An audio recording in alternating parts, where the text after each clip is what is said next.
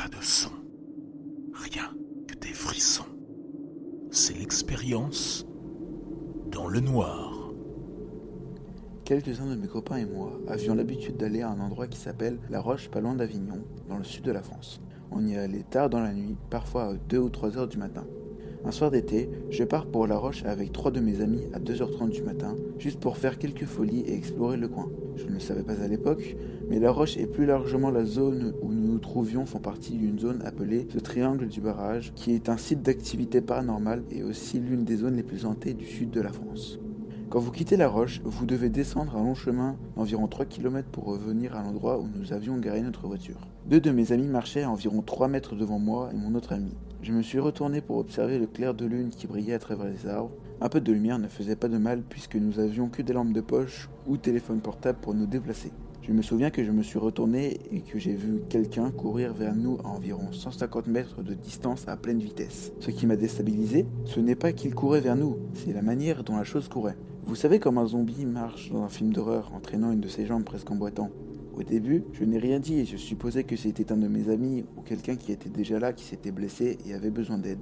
Jusqu'à ce que ce quelqu'un arrive à un endroit du chemin où la lumière de la lune traversait les arbres et donnait une bonne vue sur la chose. Ce que j'ai vu me marque encore aujourd'hui. Vous avez déjà vu un enfant essayer de dessiner une personne? J'ai jeté un coup d'œil pendant 10 secondes alors qu'il courait sous les arbres éclairés par la lune, mais je n'ai vu aucun trait de visage distinctif, ni yeux, ni bouche, ni oreilles. Ses bras et ses jambes ressemblaient à ceux d'une personne extrêmement mal nourrie, complètement noire et ne ressemblaient pas à de la peau ou à quelconque vêtement, d'après ce que j'ai pu voir. Je ne peux presque pas le décrire, et on pouvait dire de manière flagrante que ce n'était pas un masque. Je me souviens d'avoir appelé mon ami d'une voix paniquée qui marchait avec moi et qui avait maintenant peut-être 6 mètres d'avance sur moi.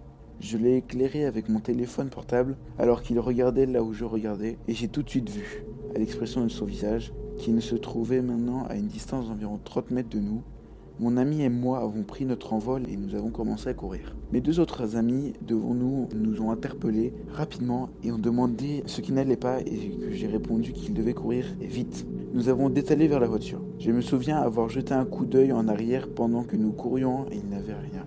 Nous avons tous sauté dans la voiture et mon ami qui marchait avec moi a crié Mec, dis-moi que tu l'as vu aussi il m'a décrit mot pour mot la chose que j'avais vue. Mes deux autres amis pensent que nous nous foutions d'eux. Jusqu'à ce que mon ami qui marchait avec moi jure sur son père, décédé, qu'il dit la vérité. J'étais un peu frustré, car je ne pouvais pas croire que mes deux autres amis ne l'aient pas vu, surtout lorsqu'ils se sont retournés pour nous demander pourquoi on courait. Mais bon, c'est passé.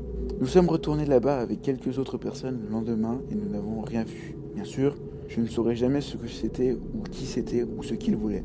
Mais je sais juste une chose, il est impossible que deux personnes aient imaginé et voir en même temps ces créatures.